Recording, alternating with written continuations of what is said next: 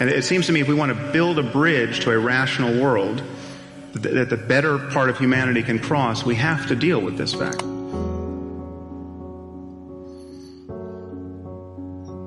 Now, most of us do our best not to think about death, but, but there's always part of our minds that knows this can't go on forever. We, part of us always knows that we're just a doctor's visit away or a, a phone call away from being starkly reminded with, with the fact of our own mortality or of those closest to us.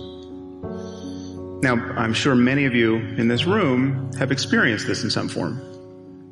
You, you, you must know how uncanny it is to suddenly be, be thrown out of the normal course of your life and just be given the, the full time job of not dying or caring for someone who is.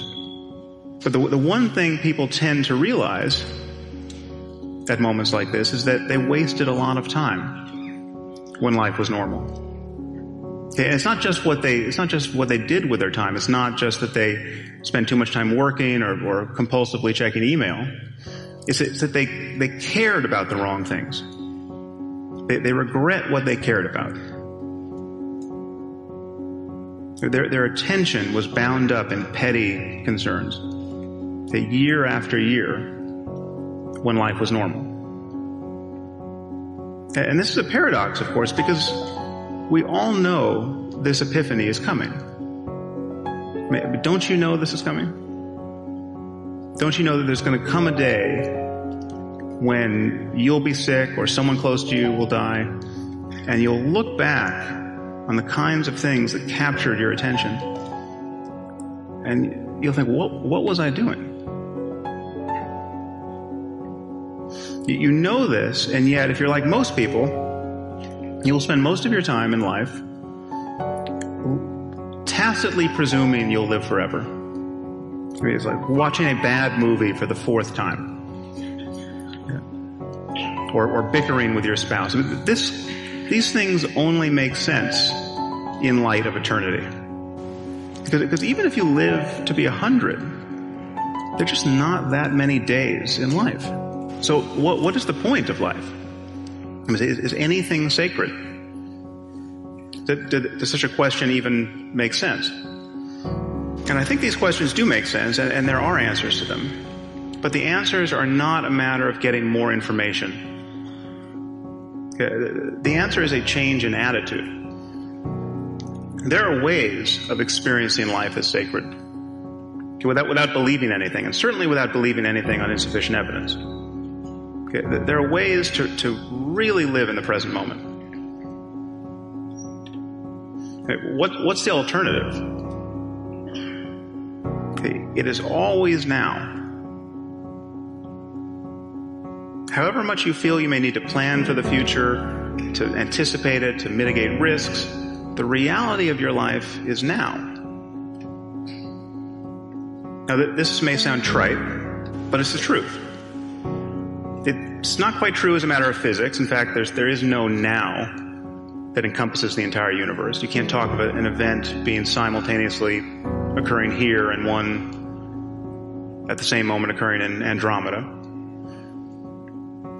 The, the truth is, now is not even well defined as a matter of neurology, because we know that inputs to the brain come at different moments and that, that consciousness is, is built upon layers of inputs whose timings have to be different our conscious awareness of the present moment is, in some relevant sense, already a memory. But as a matter of conscious experience, uh, the reality of your life is always now. And I think this is a liberating truth about the nature of the human mind. In fact, I think there's probably nothing more important to understand about your mind than that if you want to be happy in this world. But the past is a memory. It's a thought arising in the present. The future is merely anticipated. It is another thought arising now. Okay, what we truly have is this moment. And this. And, and we spend most of our lives forgetting this truth repudiating it, fleeing it, overlooking it. And, and the, the horror is that we succeed. We, we manage to never really connect with the present moment and find fulfillment there because we are, we are continually hoping to become happy in the future. And the future never arrives. Now, even when we think we're in the present moment, we're, we're in very subtle ways always looking over its shoulder, anticipating what's coming next. We're always solving a problem. And it's possible to simply drop your problem, if only for a moment, and enjoy whatever is true of your life in the present. So, so, so we have a, a very limited view of what's going on. We're sub- subjectively unaware of most of what our minds are doing. And yet, when we think about what, what matters, what matters is consciousness and its contents. Okay? Consciousness is everything. Our experience of the world, the experience of those we care about, is a matter of consciousness and its contents. So, so whatever the origins of consciousness, the, the most important question for us is how can we truly be fulfilled in life? How, how can we create lives that are truly worth living, given that these lives come to an end? We're all in the business of seeking fulfillment and relief from suffering. I mean, this is not to say that we want mere pleasure or the easiest possible life that, that you know, much of what we want in life, much of what we want to experience, entails struggle, and many of us learn to enjoy the struggle itself in some measure. You know, any athlete knows that there's certain kinds of pain that are actually pleasurable. You know, if, if the burn of lifting weights was was actually the symptom of a, a disease, it would be intolerable. But because it's it's happening in the context of of, of a strenuous exercise and progress there, most people learn to enjoy it. So, so the, the, the conceptual lens through which we view even very intense sensation largely determines how we feel about it. And, and, this is one of, one of the many ways in which our thinking about experience changes the character of, of experience. So the frame we put around the present moment is important and largely determines our experience of it.